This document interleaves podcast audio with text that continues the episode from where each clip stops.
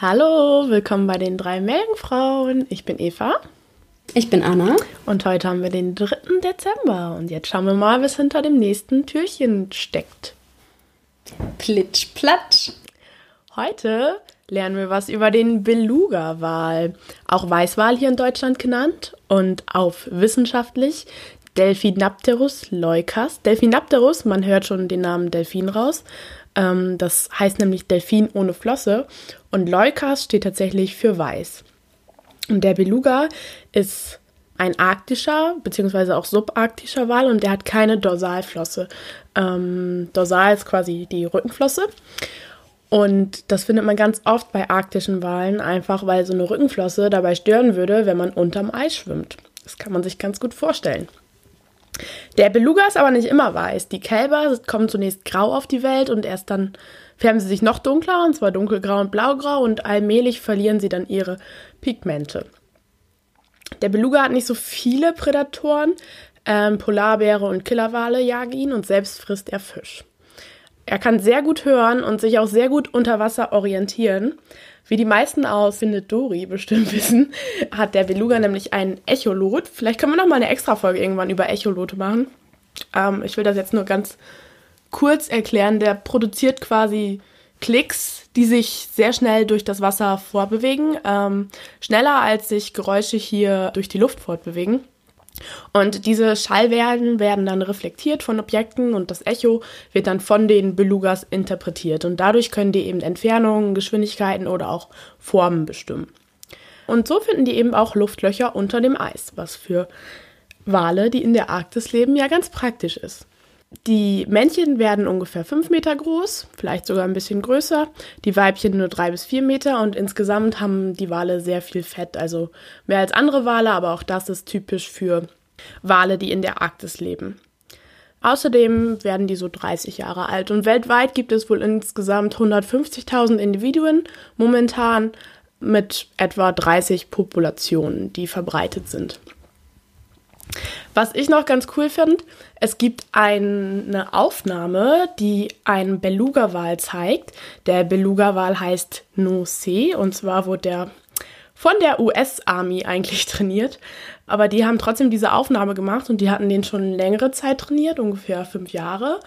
Und eigentlich war das einer von den faulen Walen, die nicht so richtig Lust hatten, die auch öfter mal weggesch... Also die halten die nicht, sondern die trainieren die richtig im offenen Meer. Die Wale sind quasi freiwillig bei denen. Also der und der, der Nocé der Wal, der hatte öfters mal auch keine Lust und ist einfach weggeschwommen und kam dann erst irgendwie nach einer Woche oder so wieder, weil die die eben auch quasi gefüttert haben und es gab ja auch Belohnungen.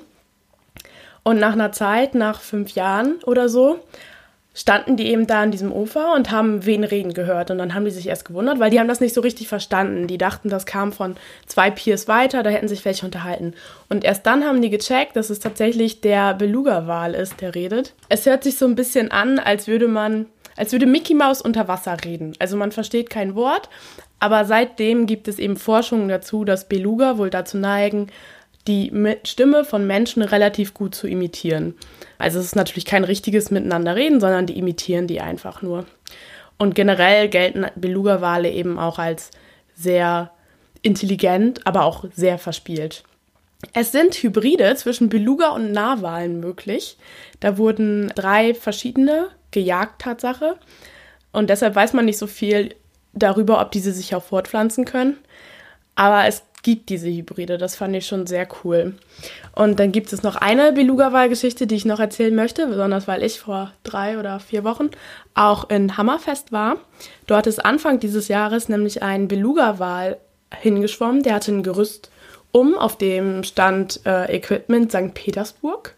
Da haben sich alle schon so ein bisschen gewundert und der Beluga-Wal, der war ganz freundlich, der hing da einfach nur so im Hafen rum und schien auch nicht wegzugehen was nicht so ein groß, also es ist nichts komplett Neues, dass die in Hafen oder auch in, in Flüssen sich mal einfinden, weil die gerade wenn Sommer ist, ähm, migrieren die von der Arktis in wärmere Gebiete, also eben in solche Ufergebiete.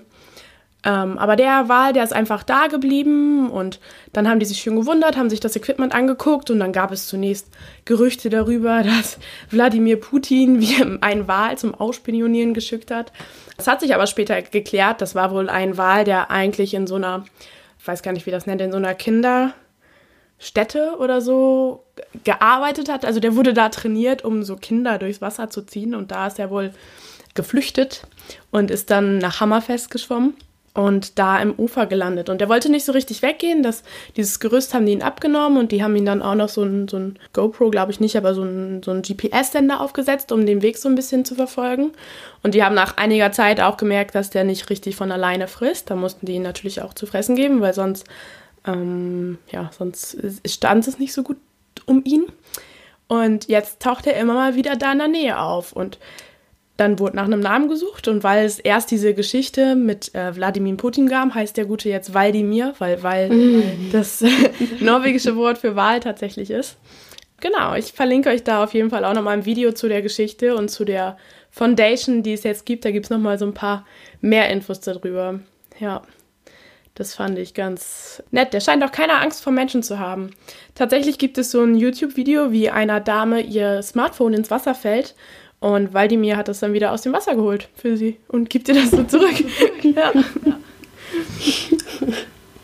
Süß. Ja, ich habe ihn leider nicht gesehen, als ich da war. Ja. Leider, leider. Aber ich habe das Schild, was in dem Ufer, also in dem Hafen steht, habe ich fotografiert. Immerhin. Genau, das war so meine Geschichte zum Beluga-Wal, der uns heute am 3. Dezember begleitet hat. Ja, vielen Dank, Eva. Gerne, war sehr interessant. Dann wünschen wir euch noch einen schönen Tag. Bis bald.